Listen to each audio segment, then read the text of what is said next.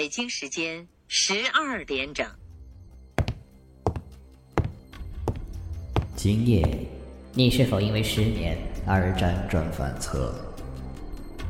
无聊的打开手机，一个人独自收听着电台。其实，在你的床下，在你的衣橱里，在你的天花板上，还有很多看不见的朋友伴着你。听，他们在悄悄地说着些什么。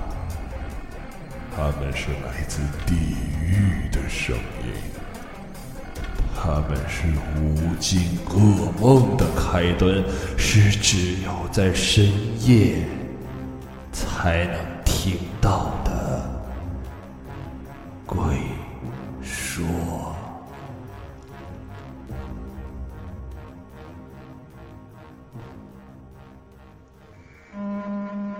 亲爱的听众朋友们，大家好。欢迎收听 We Radio 网络电台，这里是鬼说，我是半若。故事的名字叫做《坐车别看鬼故事》。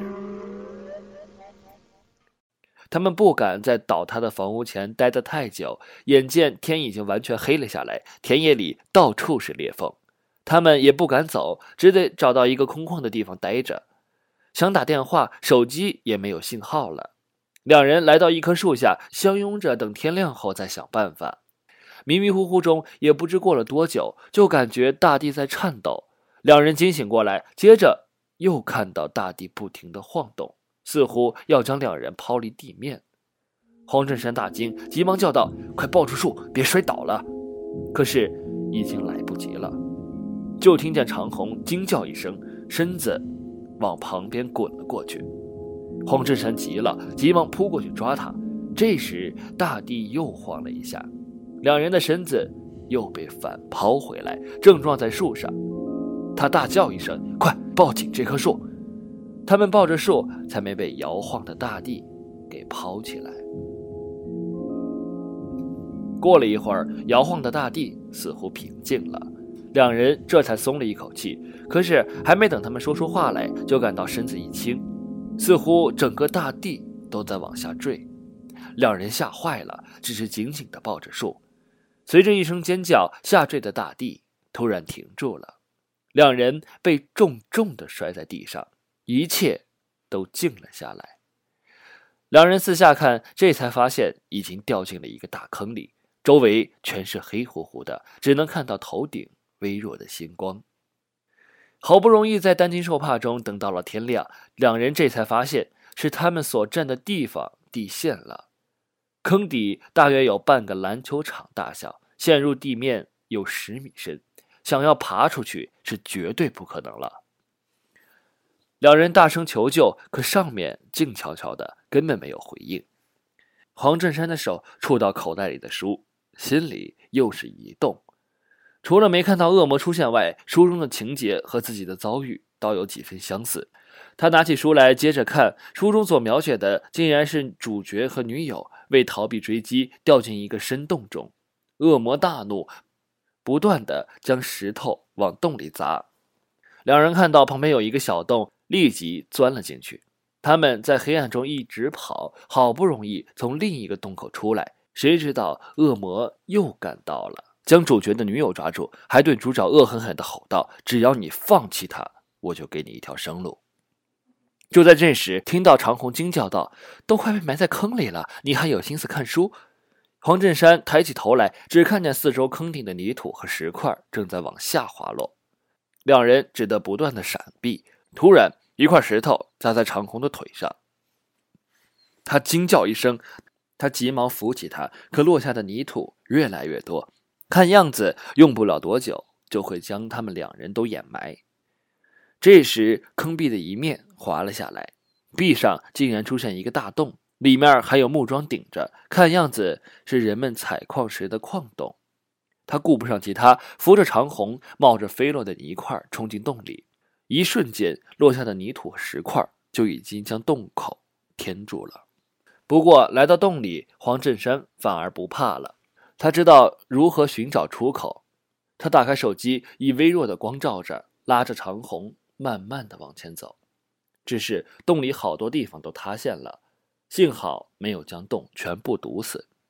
也不知爬了多久，就看见前面出现了亮光。他高兴地说：“好了，我们就要脱困了。”尽管如此，两人身体已经快累得要散架了，但光亮仍然给了他们勇气。他们搀扶着往前跑，前面的光亮越来越大。可谁知刚到洞口，大地又震了一次，壁上的泥土不断的往下落，两人不由得加快了速度。就听长虹啊的一声惨叫，原来顶着洞壁的一根木桩落了下来，正打在他的身上。长虹跌倒在地，他过去扶他，叫道：“我背着你，快冲出去！”长虹哭着叫道：“我的腿被夹住了。”黄振山一看，原来他的双腿被两根木头夹住，他连忙去拉，但木桩已经被落下来的泥土压住，哪里动得了半分。此时，上面的泥土仍不断的落下来，看样子用不了多久就要将洞全部掩埋了。长虹又叫道：“我是没办法动了，你快跑吧，不然要一起死在这里。”看着无法动弹的长虹和身边不断落下的泥块，黄振山突然想起书上的情节来，耳边似乎传来那恶魔恶狠狠的吼声：“只要你放弃他，我就给你一条生路。”他突然抱住长空，大叫道：“不，你要坚持住！就算死，我们也要死在一起。”话声未落，身旁“轰”的一声巨响，他只觉得眼前一黑，就什么也不知道了。等他醒来的时候，发现自己正被人抬出车子。他慢慢的站了起来，只见长虹也满脸是血的坐在地上。此时，车子扔在路中的坑里。旁边一间房子倾斜着，落下的瓦片碎了一地。他觉得脸上有些湿淋淋的，伸手一摸，才发现自己一脸的血，惊声道：“刚才是不是地震了？”周围的人摇摇头说：“那倒没有，只不过这路面突然下陷，你们连人带车给陷进去了。我们正好路过，就将你们救出来了。”他举目四望，除了眼前这个坑，其他地方并不是刚才所看到的惨状，这才松了一口气。看来刚才他们只不过是被撞晕，也许看到山崩地裂的情况，只不过晕后的幻觉罢了。就听有人说，以前有专家说过，如果是无止境的开采地下石矿，会引起地质灾害的。可有人为了钱就是不听，如果再这样下去，说不定有一天。这里会到处下陷的。黄振山只觉得身上冷汗流了出来。他也知道这一带有大大小小数十个地下矿，而矿产量最大的就是他所开采的。他的目光落在地上那本故事书上，封面画着是恶魔狰狞的脸。他只觉得心里一寒。幻境中的他们似乎是被一场无形的恶魔在追赶，而制造出恶魔的人正是他们自己啊！如果所有的矿场再这样无度的开采下去，总有一天，这个无形的恶魔就会出现，到时候，眼前美好的家园就会变成人间地狱。